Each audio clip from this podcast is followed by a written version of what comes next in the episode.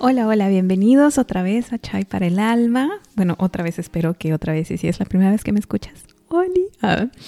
El día de hoy les vengo con un 2 por 1 porque hoy es un día como para mí al menos como mujer súper especial porque justo cayó en el Día Internacional de la Mujer.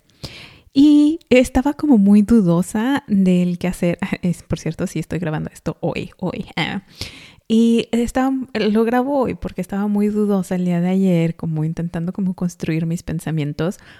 Mi proceso mucho del cómo hago un episodio es que primero pues me pongo como a divagar conmigo misma en mi cerebro antes de venir a soltárselos ustedes en el micrófono, ¿no?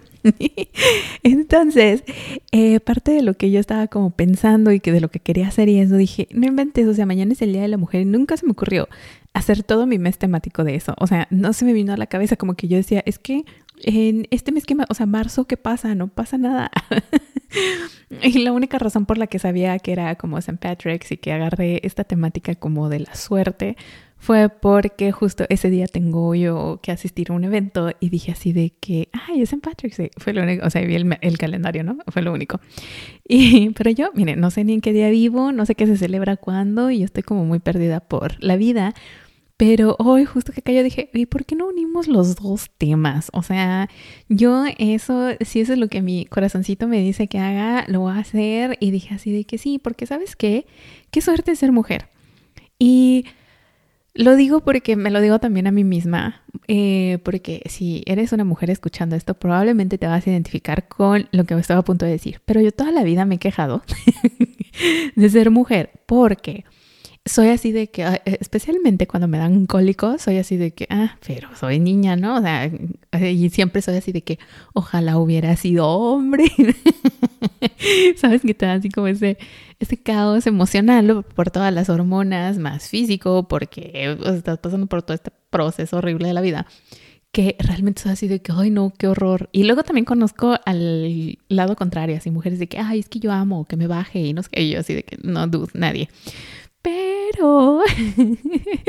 el día de hoy, o sea, como que poco a poco en la vida yo he ido como haciendo las paces con eso y me he ido como centrando más como, pues sí, en las bendiciones de ser mujer. Pero parte de esto, o sea, pues no todo es así como de que bendiciones y cosas bonitas, porque como lo sabemos y como seguramente hoy todas tus redes, seas hombre o seas mujer, todas tus redes van a estar como pues súper atascadas de todos estos eh, o sea, eh, llenísimos de todas las cosas que están pasando alrededor del mundo. Yo, por lo pronto, por ejemplo, que pues viví casi toda mi vida en México, tengo muchas noticias y muchas imágenes y muchas publicaciones y videos respecto a México y las marchas que se están haciendo hoy en México y entonces es así como de que pues sí, o sea, está súper padre, está súper bien y es más como de esa parte de lo que te vengo a decir. Sí, qué suerte ser mujer, pero también como mujeres yo creo que tenemos un, ay, ¿cómo decirlo? Como, em, o sea, tenemos como que esta capacidad que realmente no explotamos de ser quien realmente somos y más como por el hecho de estar como educadas, especialmente en cuanto es en Latinoamérica y en todo esto, pero pues la verdad, ahora que vivo en otro país, también se ve acá, o sea, se ve en todos lados. Y yo había tocado un poquitito el tema en otro episodio cuando hablo de un libro que leí y en este libro que es sobre las mujeres francesas y como su cultura y todo esto, eh, la chava que, una de las chavas que escribe el libro, ella dice mucho de que cuando ella tuvo a su hijo hija, no sé, eh, pues que muchos están como concentrados, como que muchas culturas están en su cabeza el hecho de que pues das tu vida, ¿no? O sea, por el hijo. Ahora todo se trata del hijo y tú sacrificas y tú dejas por tu hijo, por tu familia o por lo que tengas. Y como en Francia, o al menos en como en el área en la que ella creció o en la sociedad en la que ella creció, esto no era como tan así, sino que era más como el hecho de que sí soy mamá y es parte de quien soy, pero no me define, no es lo único que soy. Eh, también soy amiga, así que voy a salir con mis amigas. También soy esposa, así que voy a pasar tiempo con mi esposo. También, este, no sé, soy hija, así que voy a pasar tiempo con mis papás o lo que sea, ¿no? Entonces, eres un conjunto de muchas cosas y como el hecho de que te cases no te vuelve solamente una esposa y es lo único que eres, el hecho de ser mamá no es lo único que eres, es parte de ti, es una parte muy importante de ti, pero no es lo único. Y como mujer me he encontrado mucho con ideas de tutti frutti así en el mundo, lo cual em, me, o, sea, yo digo así de que pues sí, por esta razón seguimos teniendo marchas, por esta razón seguimos teniendo publicaciones, tenemos que seguir usando un día que se supone que es de celebración hacia nosotras, lo tenemos que usar en defender nuestros derechos, nuestros derechos humanos, nuestra este, capacidad como mujeres para hacer cosas, o sea, porque a lo mejor si me estás escuchando igual y a este punto, y si me has escuchado en los últimos episodios, este punto, eres una persona que apoya y respeta a las mujeres, ¿verdad? Yo esperaría. Si no, pues, este, bye. Pero realmente es como, o sea, yo me he rodeado de gente que eh, me han dicho así de que, ay, no, es que yo, este, la verdad no entiendo por qué eh, las mujeres siguen con eso del feminismo y siguen haciendo como sus marchas y siguen pidiendo cosas y, o sea, ya tienen todo lo que andaban pidiendo y ya, o sea, como de que pues hasta les regalan cosas, ¿no? En todos lados es así como de que, o sea, el ejemplo era como de que, ay, pues estás en el antro y pues te regalan la entrada, ¿no? Porque, pues, o sea, eres mujer, entonces hay día como de que, ay, mujeres entran hoy gratis. O tienes así de que el típico de que hoy dos por uno para mujeres en bebidas o lo que sea, o sea, cosas así. Y yo así de que, o sea, si las cosas se arreglaran con eso, pues ya, o sea, si eso fuera por lo que estuviéramos luchando, pues X. Pero también una lucha, y me queda claro que esta, o sea, que esta lucha es más que nunca como el, el estandarte con el que debemos de caminar, el feminismo que nos debe empoderar a todos y no solo... Eh, o sea, las mujeres no solamente siendo feministas, sino todo mundo. Eh, las mujeres yo creo que tenemos también mucho este como esta fama de ser como bien malditas entre nosotras y ponernos el pie. Y yo tengo muchos amigos que me dicen así de que no hay peor enemigo de una mujer que otra mujer. Y yo así de que qué horror, o sea, qué horror realmente que uno nos queramos esa fama, o sea, que la gente nos ve así.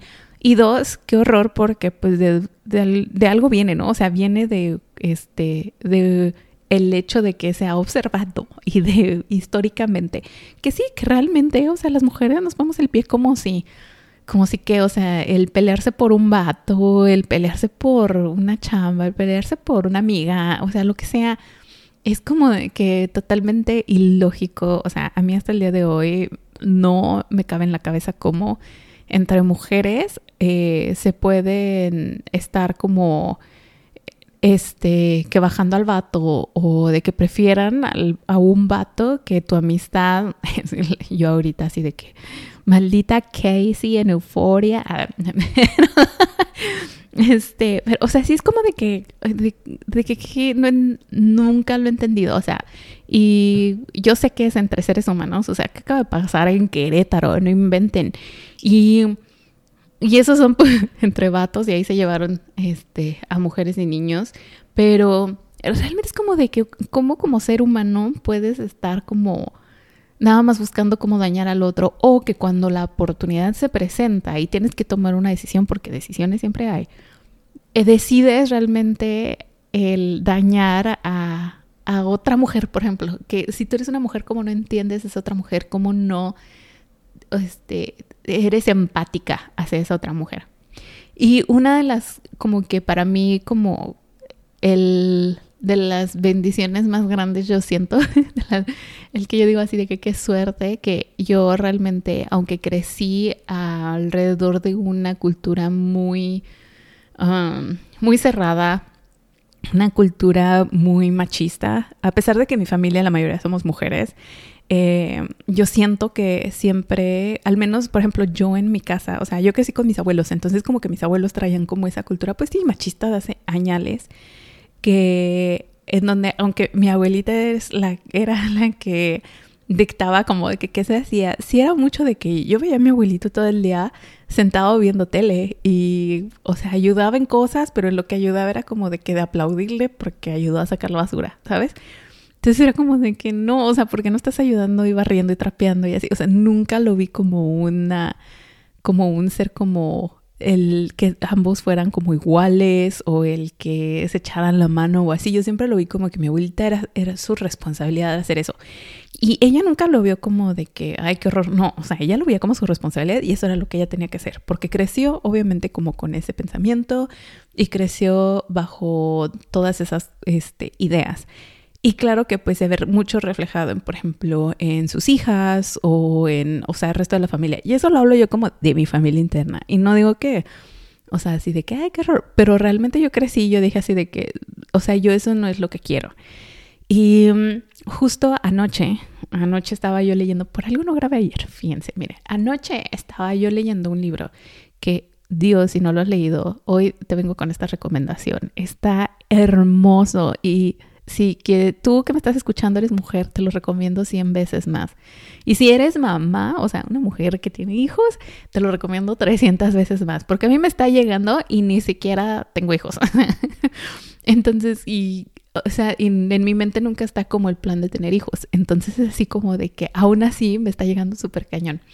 Y se llama Untam. Y uh, no, sé cómo se llama en español, perdón. O sea, lo vi yo mucho acá en las librerías y en todos lados anunciado y recomendado y súper wow. A mí me llamó la atención porque el libro en sí es muy colorido, o sea, como el, el cover del libro es muy colorido. Pero yo decía así de que cuál, o sea, porque todo el mundo se está emocionando al respecto. Y ahora que ya lo estoy leyendo, Dios, o sea, está genial. Y mm, a pesar de que creo que llevo como el 40% del libro, habla, habla mucho como el como del feminismo de tú como mujer. Y si eres vato yo creo que si lo lees igual te vas a identificar porque habla mucho como del de seguir como tu intuición del saber cómo confiar y escucharte a ti mismo del saber cómo eh, um, pues sí cómo ganar como esa bueno, no ganar, es como reconectar contigo mismo.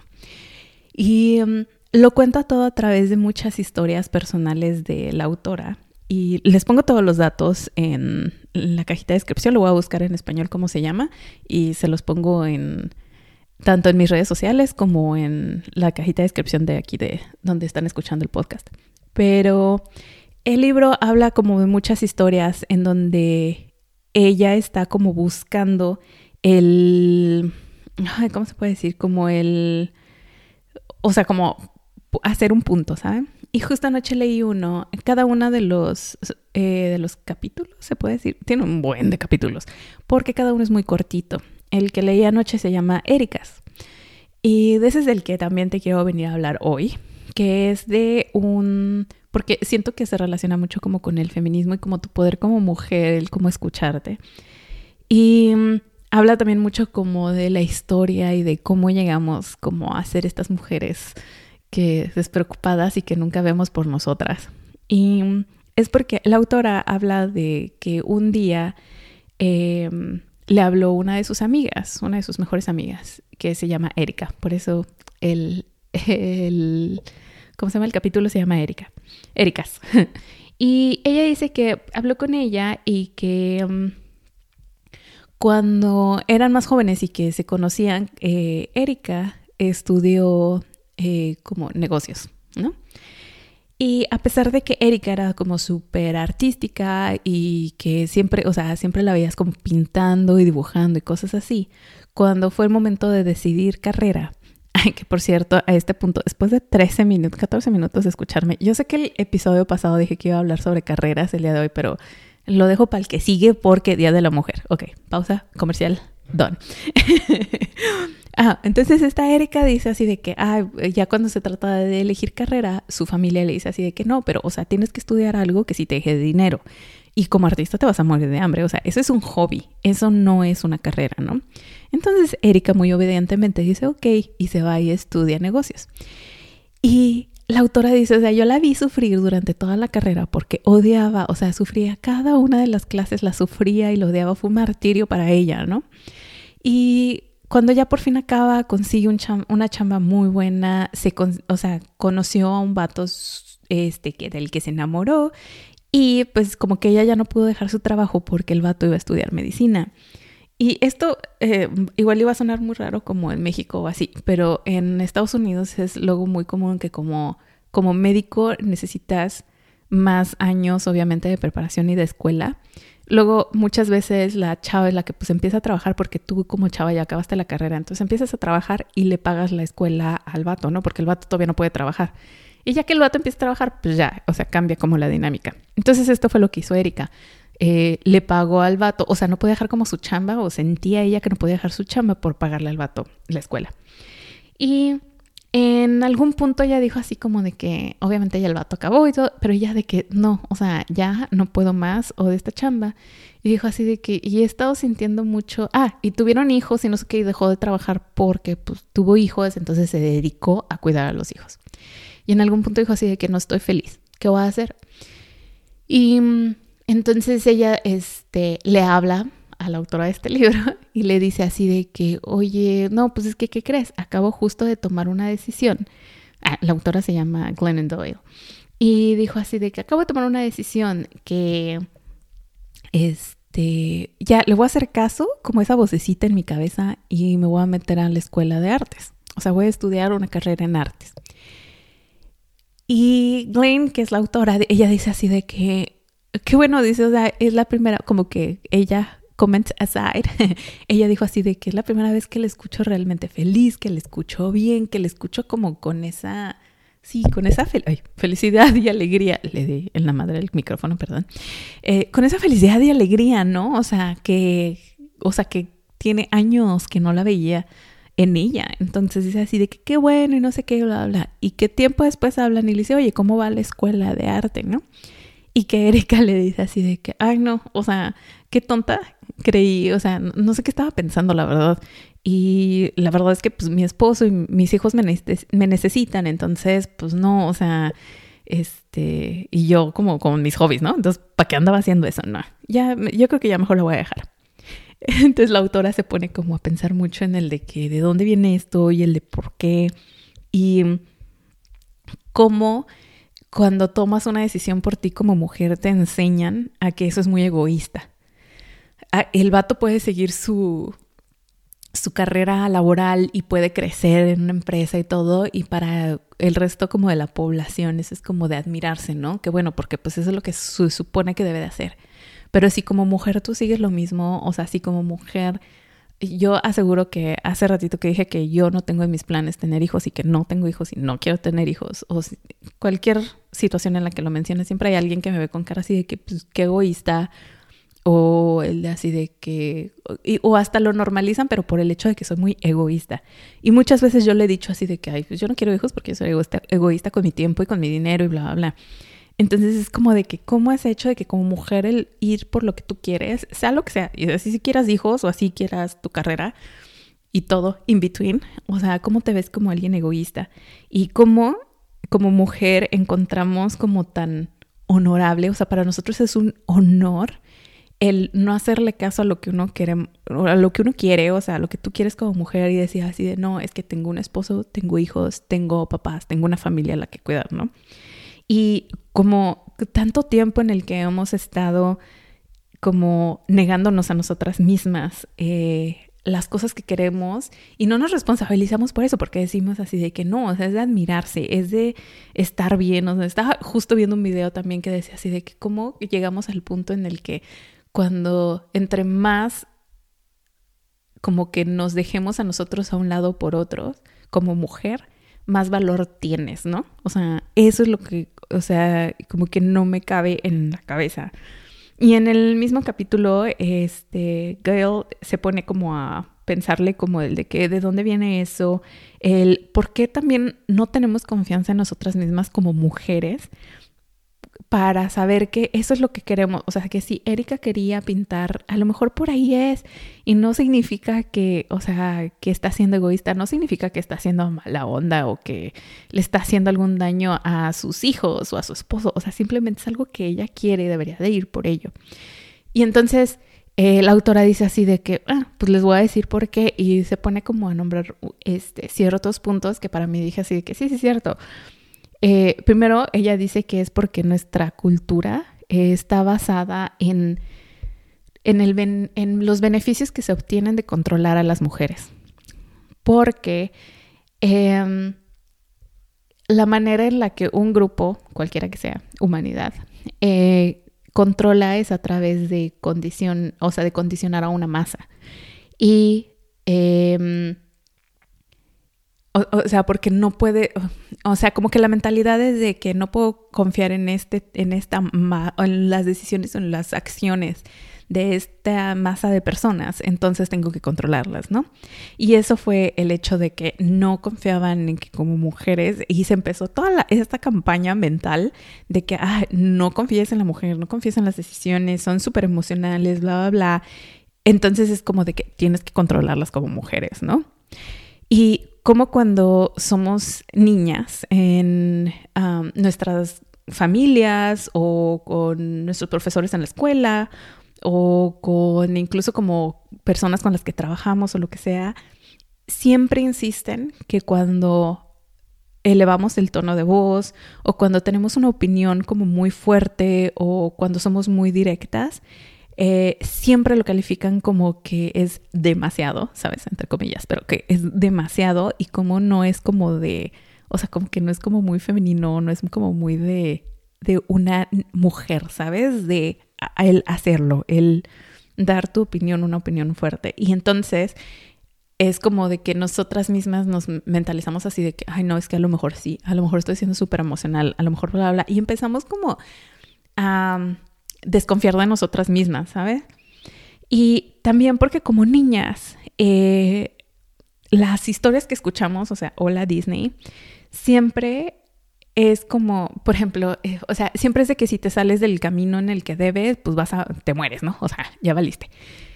Y esto se vino mucho a la cabeza el cuento de Caperucita Roja, ¿no? Como es así de que a ella iba a, pero pues de distrajo, caminó de mal, lo que sea, y se encontró al lobo y pues casi muere y le iban a raptar y bla, bla, bla. O cuando la princesa sale del castillo y se va a explorar, así de que eh, no, pues ya se andaba muriendo. Siempre en las películas, chequense en Disney, siempre que se salen del castillo o que van como a explorar por la vida, siempre terminan en peligro de muerte y es así como de que por. Entonces eso como que pone mucho en nuestros cerebros el hecho de que no podemos confiar en nuestra curiosidad. ¿Por qué? Pues que, porque la princesa salió, porque está curiosa de irse al bosque, de ir a conocer a la gente en su pueblo, de lo que sea. No han tenido encerrada. Entonces, pero es así como de que no, si eres curiosa, uy, te va a ir mal, ¿no? El este, la curiosidad mató al gato. Y otro punto es porque como la, la industria de la belleza nos convence de que todo lo que tenemos está mal. Eso es así como súper evidente, o sea, de que, no sé, que tenemos, o sea, que si tienes pierna ancha, si no está flaquita como palito, es como, no, estás gorda. O que tu cabello no debe tener frizz, o que tu piel debe estar perfecta y que tus uñas deben de estar como con manicure perfecto, ¿sabes? O de que los labios deben de estar como jugositos y llenitos o que tus pestañas siempre enchinadas y que se noten así de que largas o una que es como massive, el, el vello, o sea, en tu cuerpo de que no, te debes de depilar, de rasurar, de lo que sea, pero que no tengas un solo pelo en tu cuerpo.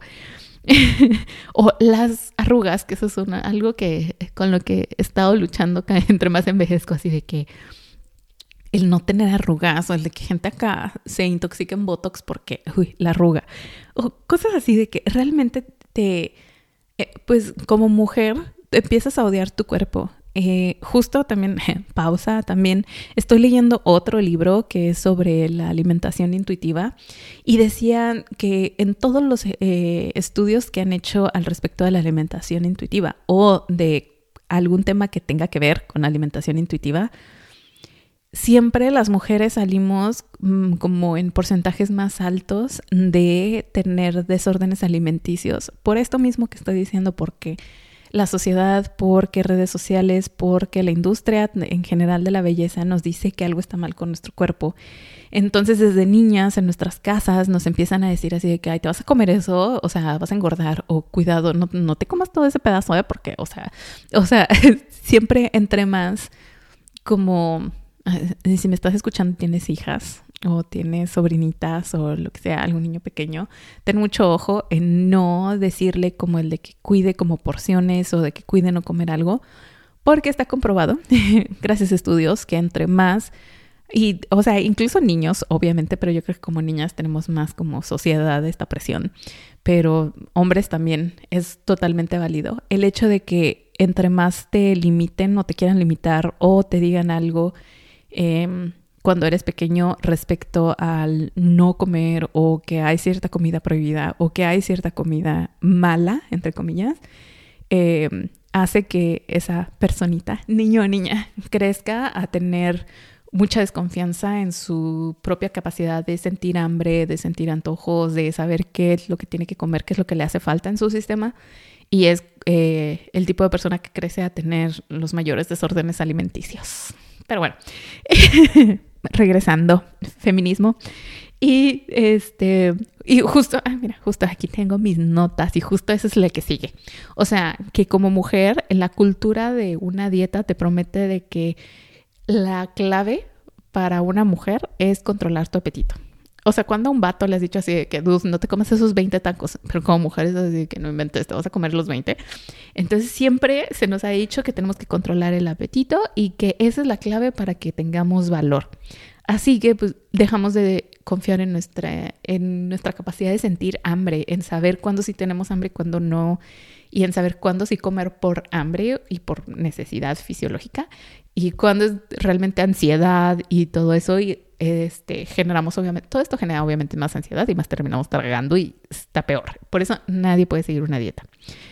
Y también, em, especialmente en la política, se ve mucho que en, o sea, que no podemos decidir sobre nuestro cuerpo. Y esto es algo gigante, esto es una, esto es un tema súper gigante en este momento de que el sistema político que está mayormente compuesto por hombres creen que nosotros no podemos decidir sobre nuestro sistema reproductor y que no podemos poner leyes que realmente nos ayuden uno a tener em, como eh, la facilidad de adquirir primero eh, anticonceptivos y segundo el poder decidir sobre eh, si estás embarazada, sobre si tener el bebé o no, aborto. Entonces es como realmente eh, los políticos hombres creen que, y en general hombres en la vida, creen que no podemos decidir sobre nuestro propio cuerpo y quieren decidir al respecto. Y también el sistema legal nos ha dicho como mujeres una y otra y otra y otra vez que tanto nuestras propias memorias, nuestras propias eh, experiencias que no, no se pueden confiar en ellas, ¿no? Es así como de que, ay, ¿qué tal si está mintiendo y no sé qué? Y esto se ve muy cañón en cuanto hay abuso, o sea, abuso sexual, violaciones, todo esto, es como de que, ay, no, pero ¿qué tal si ella está mintiendo? Ay, no, y seguro. ¿Qué es lo primero que les preguntan, especialmente en México? Es, pero acá en Estados Unidos también, es el que traías puesto y que le, o sea, le diste entrada, estabas platicando con esta persona, estabas coqueteando, estabas, o sea, siempre hay una excusa y eso no solo es el daño que hacen al no confiar en una mujer que realmente está alzando su voz respecto a algo que, créeme, le gustaría no tenerla que alzar, o sea, lo pensó cien mil veces antes de hablar sino que también en general como sociedad estás diciéndonos a todas las mujeres que no confías en nosotras. Y que si algún día que Dios no lo quiera, toco madera, eso me va a eso me pasa a mí, tú no vas a confiar y voy a primero ser juzgada de 120 mil maneras antes de que alguien me crea y pueda hacer justicia respecto a lo que me sucedió o que antes de que siquiera se tome alguna acción respecto a lo que me pasó, que es traumático y que es horrible y que va a quedar en mi cerebro por el resto de mis días. Pero yo ya tengo el historial y yo ya tengo como esta, este background de que las 50 mujeres que fueron enfrente de mí se les juzgó antes de creérseles. Entonces, realmente, como eso, yo como mujer es como de que mi moral se va al suelo, ¿no? Porque es como de que, como, si no le crees a ella, ¿qué me vas a creer a mí, no? Y eh, también la religión. La religión aquí tiene un papel súper importante que es desde la primera lección que te enseñan, que es lo más básico de la religión. Eh, Adán y Eva. Y se nos dice que em, cuando Eva quiere más, quiere este, la manzana, ¿no? Quiere más, quiere más de lo que se le ofreció. Entonces, ¿qué hace? Este, como que reta a Dios y traiciona, entre comillas, a Adán y este, y por el, simplemente, por el simple hecho de hacer eso, ya este, él lanza así como de que una super traición gigante y una... Ah, ¿cómo se llama? Y un mega pecado a toda su familia entera, destruye el mundo, los echan del paraíso. O sea, todas así esta mega consecuencia súper dramática y gigante solo porque ella quería hacer algo más. Entonces, siempre, o sea, como mujeres siempre nacemos como con socialmente con esta mentalidad de que no debemos de confiar en nosotras mismas, que la gente alrededor no debería, que este, debemos de temer a nosotras mismas, a nuestra curiosidad, a nuestras ganas de querer más, que... Em, y, o, sea, y realmente lo terminamos creyendo y creo, creemos que todo esto es como súper peligroso. Y cuando alguien allá afuera eh, hace algo contrario, le dicen así como de que hay que es súper egoísta. Y mm, realmente es como en esta cultura como súper patriarcal en la que vivimos, donde controlar a las mujeres, que para controlar a las mujeres, pues nos, realmente nos educaron a controlarnos nosotras mismas. Y, y también, o sea, y créanme que hombres si escuchas esto y dices así como de que, pero no entiendo, pues ya di que no y ya, o sea, entiende que tu realidad es otra cuando creces y que uno como mujer realmente siente tanto como culpa cuando haces algo que está como fuera de la norma, o sea, yo pasé años de mi vida sin decir que no quería hijos, porque yo decía así como de que no me van a juzgar. Cuando me mudé a Estados Unidos, todo el mundo con hijos y así, y yo de, ah, hola, así de que no tengo hijos, no tengo esposo, y me vieron como el alien más extraño que habían visto en su vida. Entonces es como de toda esta sociedad en todos lados, o sea, está lleno de, em, de el querer controlar a una mujer.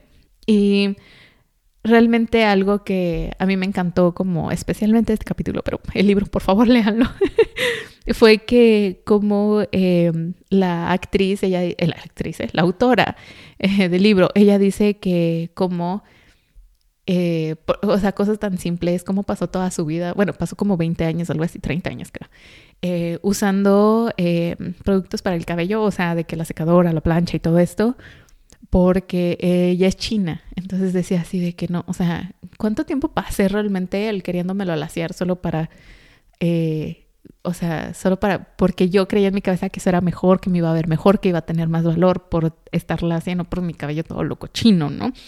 Entonces, es como el amarse a uno mismo como mujer, si me estás escuchando, es el amarte a ti misma. No importa cuál sea tu situación, no importa cuál sea eh, o sea, que si estás casada, divorciada, soltera, con hijos, sin hijos, eh, en tus 20, 15, lo que sea, o en tus 40, 50, si apenas estás llegando a la pubertad, si estás llegándole a la vejez, no importa, o sea, el, es el realmente el amarte a ti misma, es el confiar en ti misma, en el saber que lo que tú quieres, lo que está dentro de ti, que tú quieres, que tienes ganas de hacer, no es malo, o sea, no es... Eh, no te quita el valor como mujer si no quieres dar tu entera vida por tus hijos, o sea, en el hecho de que sí, los vas a cuidar, los vas a amar, los vas a educar, los vas a estar ahí para ellos, obviamente, pero no significa que tienes que sacrificarte a ti misma por esta otra persona.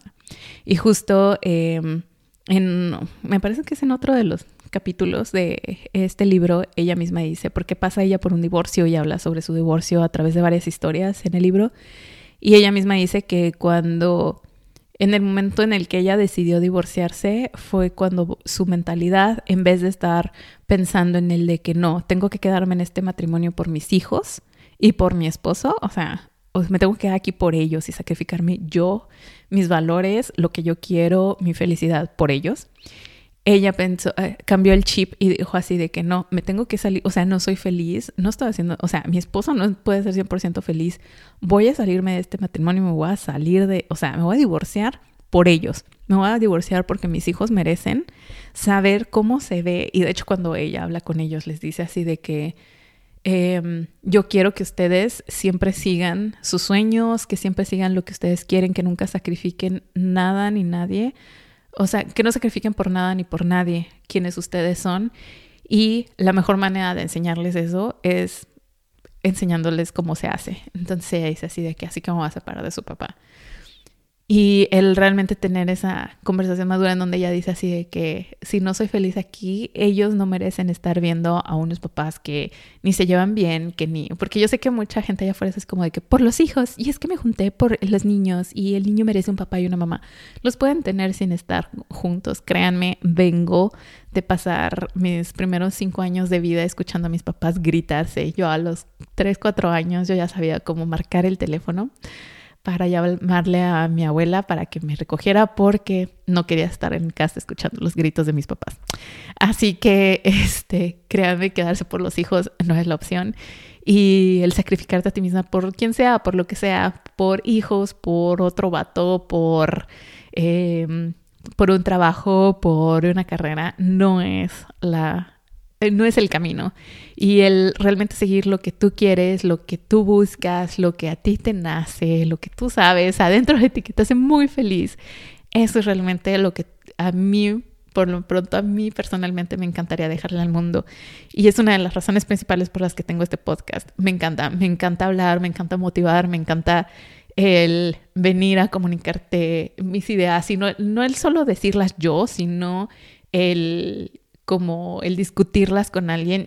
discutir eh, suena, yo creo que en español eh, le damos como el significado erróneo de que es como pelearte con alguien y cuando aprendí francés me encantó que el, en francés discutea, que el discutir es como el simplemente platicarlo, el rebotar tus ideas con alguien más y el hablar del tema y no tienen que tener el mismo punto de vista, simplemente como hablarlo y el, este, pues sí, el como el, como negociar esta plática, ¿saben? No sé cómo explicarlo.